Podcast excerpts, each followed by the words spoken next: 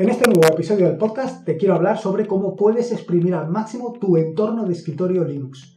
Y cuando te hablo de tu entorno de escritorio Linux, te hablo en general de todos los entornos de escritorio que forman parte del ecosistema de Linux. Y no quiero centrarme exclusivamente en los Windows Tiling Manager, en los entornos de escritorio tipo mosaico.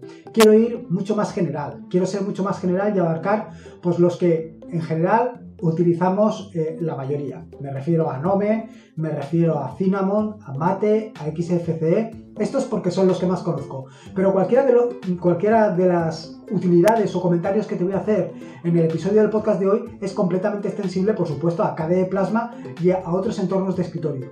Y esto es así porque la mayoría de los entornos de escritorio con los que nos encontramos habitualmente, pues siguen una serie de estándares que los hacen pues mucho más personalizables que cualquier entorno de escritorio eh, de los otros que forman el ecosistema de entornos de escritorio del mundo mundial. Es decir, me estoy refiriendo básicamente a Microsoft Windows y por supuesto a MacOS. Cualquiera de estos entornos de escritorio pues van a estar mucho más limitados de lo que te voy a contar en el episodio del podcast de hoy. No solamente esto, sino que vas a necesitar de otras herramientas adicionales, cosa que en el caso de Linux no necesitas en absoluto. En el caso de Linux y con cualquiera de estos entornos de escritorio vas a poder hacer todo lo que te estoy contando con suma facilidad o con cualquiera de todas las aplicaciones o herramientas que existen dentro del ecosistema, del vasto ecosistema de aplicaciones que forman eh, Linux. Así que en el episodio del podcast de hoy te voy a hablar un poco de atajos de teclado y otro poco de cómo puedes mejorar, vaya, cómo puedes mejorar tu productividad con estos entornos de escritorio.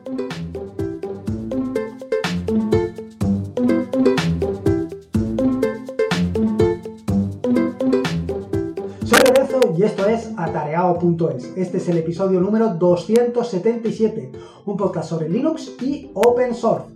Aquí encontrarás desde cómo disfrutar al máximo de tu entorno de escritorio Linux hasta cómo montar un servidor web, un proxy inverse, una base de datos o cualquier otro servicio que puedas imaginar, ya sea en una Raspberry, en un VPS o en cualquier servidor. Vamos, cualquier cosa que quieras hacer con Linux, seguro, seguro, seguro que la encontrarás aquí. Bueno, a lo mejor es posible que te preguntes ¿Cómo se me ha ocurrido a mí hablar ahora sobre atajos de teclado y sobre cómo puedo exprimir al máximo el entorno de escritorio Linux? Bueno, pues te lo voy a decir, no voy a contarte nada que no te vaya a sorprender. Eh, el día 1 de mayo leí un artículo que se publicó en Sataka que hablaban sobre AutoHotkey, una herramienta que, según lo que decía el propio eh, redactor del artículo, pues es una herramienta poco conocida para el usuario lo cual pues básicamente es realmente sorprendente por las posibilidades que te puede llegar a ofrecer esta herramienta. Y es que, vaya, eh, es una herramienta que te permite pues realizar mediante atajos de teclado gran cantidad de operaciones y gran cantidad de ¿cómo te digo? de actividades que por defecto no están así eh, establecidas en, Windows. Y esto es algo que me sorprende porque eh, desde hace por lo menos yo te diría que el último año, los últimos dos años, he intentado de alguna manera pues asignar atajos de teclado a las operaciones más habituales que hago con, con Windows y me he encontrado con que está tan sumamente cerrado que no he sabido cómo hacerlo. Probablemente tú, que llevas utilizando más tiempo que yo Windows, por lo menos en los últimos años, a lo mejor me dices, oye, pues esto es sencillísimo, esto sale de esta manera. Pero yo la verdad es que pues no he sabido. Así que cuando leí la noticia o cuando leí el artículo en, Sataka, no, en GenBeta, me he equivocado completamente. En GenBeta, pues cuando leí la noticia en GenBeta, pues me llamó poderosamente la atención. Digo, voy a echarle una, mirada a esto de AutoHotkey, a ver cómo va, a ver a qué se refiere, cómo pueden ser como dicen ellos, a ver, eh, eh, eh, le dicen los scripts más útiles de AutoHotkey para automatizar tareas en tu Windows.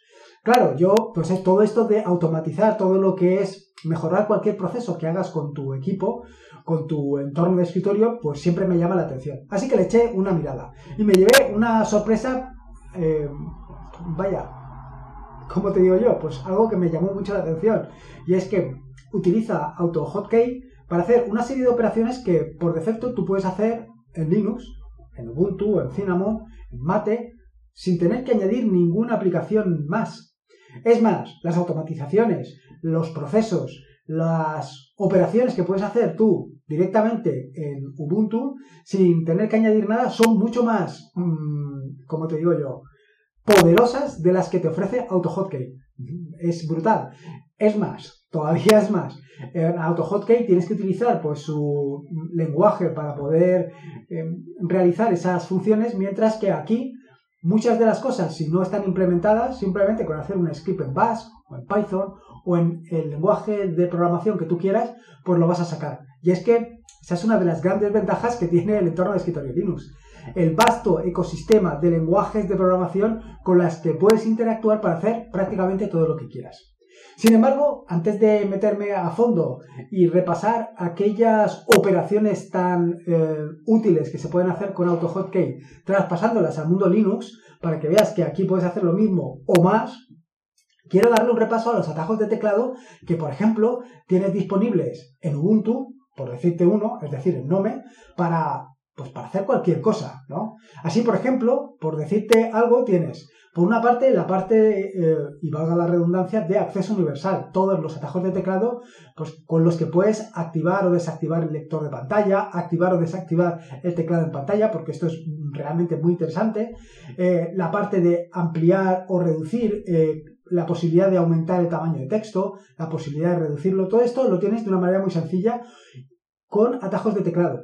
Si abres eh, las combinaciones de teclas, si abres la configuración de Ubuntu y abres combinaciones de teclas, verás el vasto conjunto de combinaciones de teclas, de atajos de teclados que tienes al alcance de tus dedos, nunca mejor dicho. Y además te va a llamar mucho la atención porque muchos de estas combinaciones de teclas, muchos de estos atajos de teclado, por defecto están desactivados.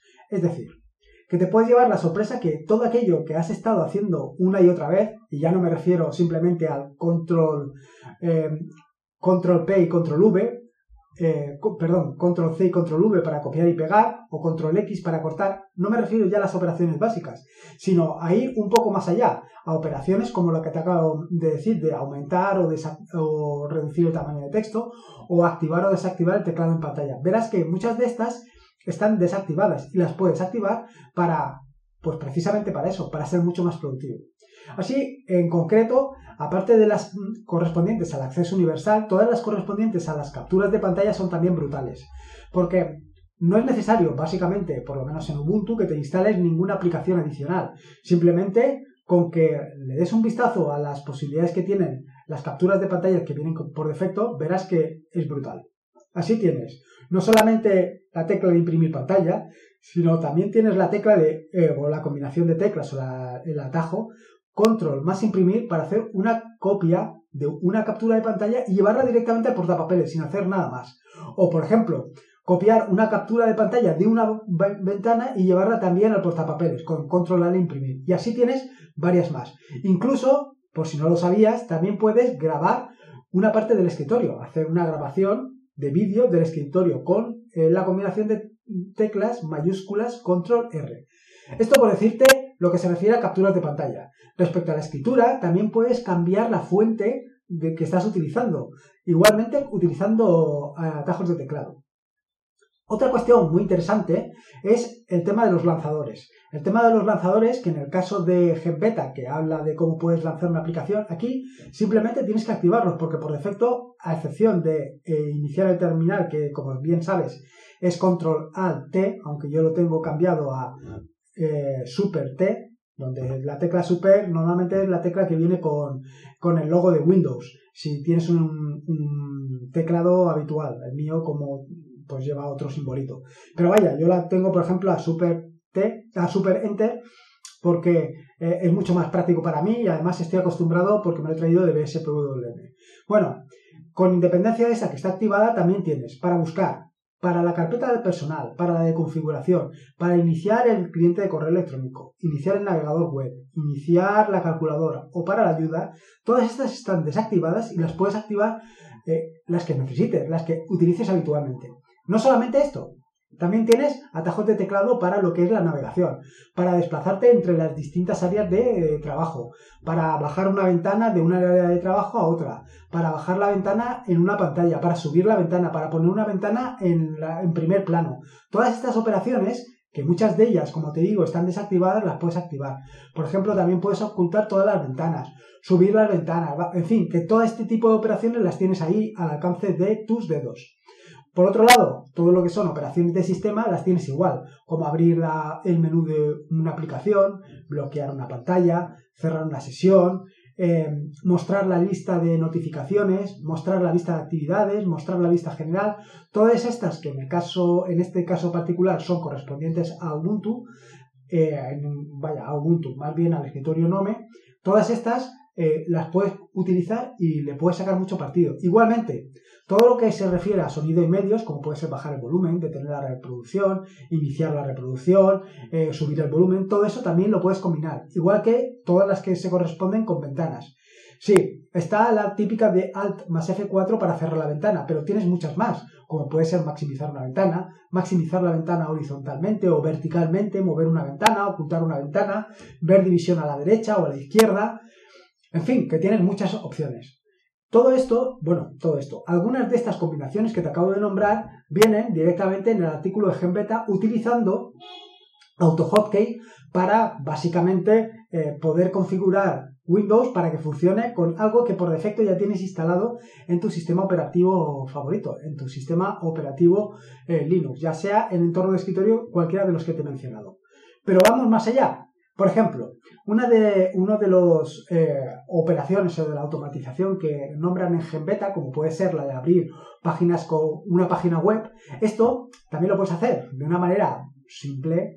Simplemente eh, las combinaciones de teclas, lo que son las combinaciones personalizadas, añadir una nueva combinación personalizada donde sea, eh, por ejemplo, mayúsculas control G para hacer una búsqueda en Google, que sería escribir lo siguiente, Sensible, bueno, te lo digo eh, tal y como suena, sensible browser, https, dos puntos, barra barra, www.google.es. Con esto podrías hacer directamente búsquedas en Google.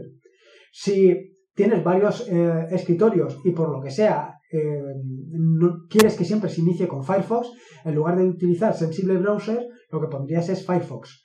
El Sensible Browser lo que hace es levantarte o lanzarte el escritorio que tengas configurado por defecto.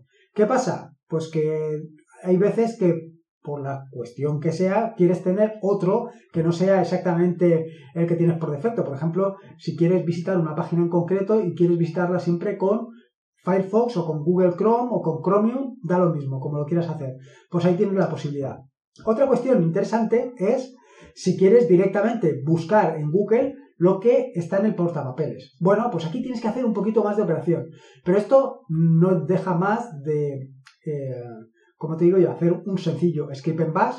Y si no te manejas todavía con los scripts en bash, te recomiendo que le des un vistazo al tutorial sobre scripts en bash que está en ataria.es. Bueno, pues eh, siguiendo un poco lo que pone en el script, o, si, o vaya, básicamente las notas del podcast que te he dejado, cómo lo puedes hacer, simplemente podrías, lo que tienes directamente en el portapapeles, eh, buscarlo directamente en Google.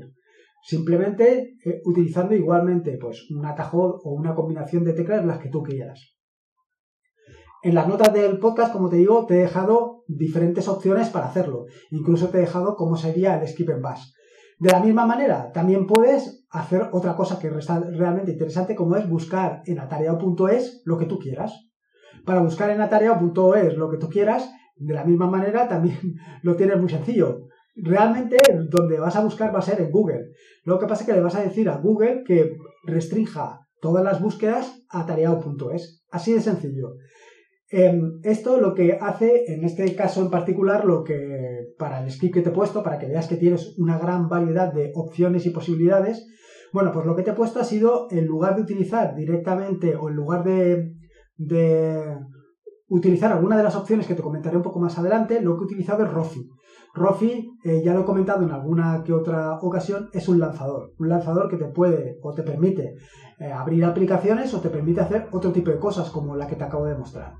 Otra cuestión bastante interesante que seguro que te llamará la atención y que sí que no aparecía en, eh, el artículo de GenBeta para automatizar tareas es una opción que te abre de nuevo Rofi y te permite apagar, reiniciar o bloquear la pantalla. Esto de una manera también muy sencilla. Es también un script en bash, realmente sencillito, como verás en las notas del podcast, y que tal y como te pongo, simplemente es copiar y pegar.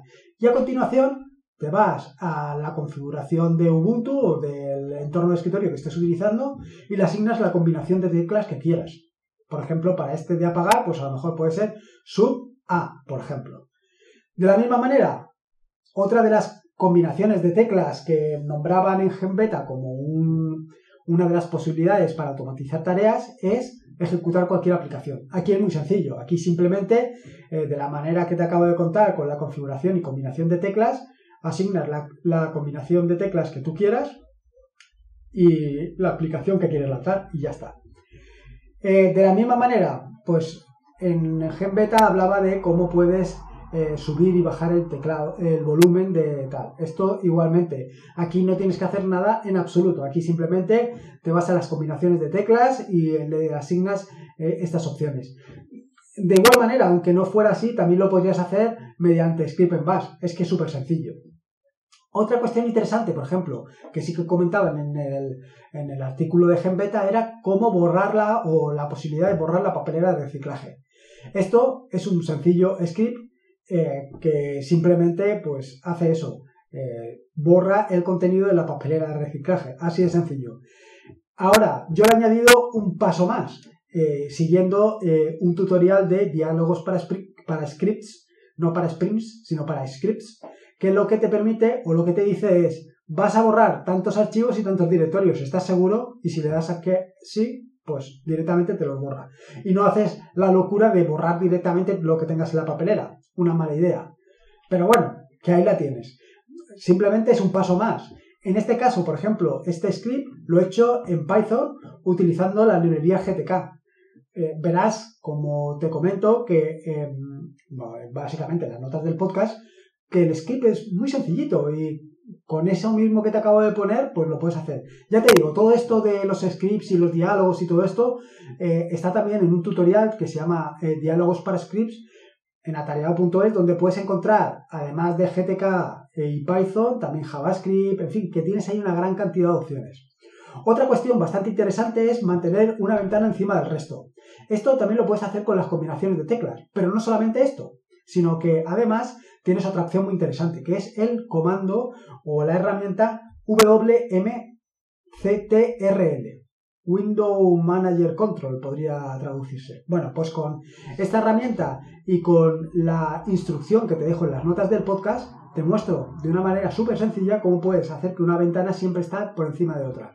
¿Para qué quieres esto? Bueno, pues por ejemplo, si estás documentándote con algo y quieres tener siempre esa ventana en primer plano para poder leer con mayor facilidad lo que estás trabajando, pues con esa combinación de teclas y con esa instrucción que te he puesto, lo tendrías súper sencillo y al alcance de la mano. Y luego, a partir de ahí, pues GenBeta ya habla de tema de la autocorrección y la extensión o expansión de textos. En este caso, básicamente me remito al al capítulo del podcast en el que te hablé sobre precisamente Expanso, que es una herramienta brutal que te va a permitir pues eh, expandir texto pero como si no hubiera mañana. Y aquí realmente sí que empiezas a sacarle toda la productividad posible a tu entorno de escritorio y a la forma que tienes de manejarte y de escribir. En fin, simplemente he puesto pues un poco la equivalencia de lo que me he encontrado en el eh, artículo de GenBeta, que la verdad es que está muy interesante, pues lo he traspasado a pues a mi entorno de escritorio, a Ubuntu en este caso, pero lo podrías traspasar perfectamente a cualquier entorno de escritorio, porque como te digo, dado que ellos, todos los entornos de escritorio siguen estándares, me refiero a los entornos de escritorio Linux, eh, ya sea Gnome, Mate, XFCE, Cinnamon, KDE Plasma, todos ellos siguen estándares, pues básicamente te vas a encontrar un poco lo mismo. Como ves, la mayoría de las operaciones las vas a poder hacer directamente sin tener que instalar ninguna aplicación, pero instalando aplicaciones vas a potenciar todavía más todo esto. A esto además le quiero añadir un paso adicional, que es que, como ves, la mayoría de estos son simples y sencillos scripts.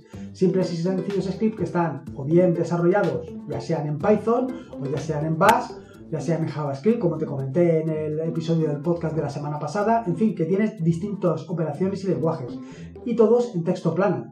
¿Qué quiere decir esto? Pues evidentemente que esto tiene que ir a tus dot files, que lo tienes que tener perfectamente archivado no solamente para que tú lo disfrutes, sino para que puedas compartirlo con cualquier otra persona que quiera, que quiera sacarle la máxima productividad a su entorno de escritorio, disfrutarlo al máximo y exprimirlo al máximo, porque como te digo, esta es una de las grandes ventajas que te va a ofrecer el entorno de escritorio Linux, cualquiera de los entornos de escritorio que te acabo de comentar. Por supuesto, a más a más sería dar el salto a un entorno de escritorio tipo eh, mosaico, un Tiling Window Manager. Pero, mm, como ves, con lo que te acabo de contar, tampoco te hace falta. Con tu entorno de escritorio habitual, simplemente, y con todas las combinaciones de tecla, más los dos tutoriales que te acabo de comentar, el tutorial de Script Bash y el tutorial de diálogos para scripts, pues lo tendrías hecho. Incluso podrías todavía exprimirlo un poco más con el tutorial de aplicaciones nativas eh, con JavaScript. Vaya, que tienes ahí todo un mundo de posibilidades para no solamente exprimir, sino exprimir al máximo tu entorno de escritorio. Y esto es lo que te quería contar, básicamente en el episodio del podcast de hoy, cómo puedes exprimirlo y todas las herramientas y posibilidades, bueno, todas no te he contado, te he contado solamente algunas, pero como ves, todo un mundo de posibilidades. En fin, espero que te haya gustado este nuevo episodio del podcast y si puedes, como te digo siempre, te agradecería una valoración, ya sea en iVoox y en Apple Podcast, sobre todo en Apple Podcast, porque básicamente es el más complicado y es el que más visibilidad le da a este podcast. Pues te agradecería esa valoración para dar a conocer este podcast, para que llegue a más gente y más gente pueda disfrutar de él. Te he dejado un enlace en las notas del podcast para que te sea más sencillo esto de la valoración. Recordarte que este es un podcast de la fantástica, maravillosa, estupenda y chupindirelendi red de podcast de sospechosos habituales. Puedes suscribirte a esta fantástica red de podcast en fitpress.me barra sospechosos habituales. Y por último, y como te digo siempre, recuerda, la vida son dos días y uno ya ha pasado, así que disfruta como si no hubiera mañana. Y si puede ser con Linux y con toda la vasto ecosistema de aplicaciones que te permite exprimir al máximo tu entorno de escritorio, mejor que mejor. Un saludo y nos escuchamos el próximo jueves.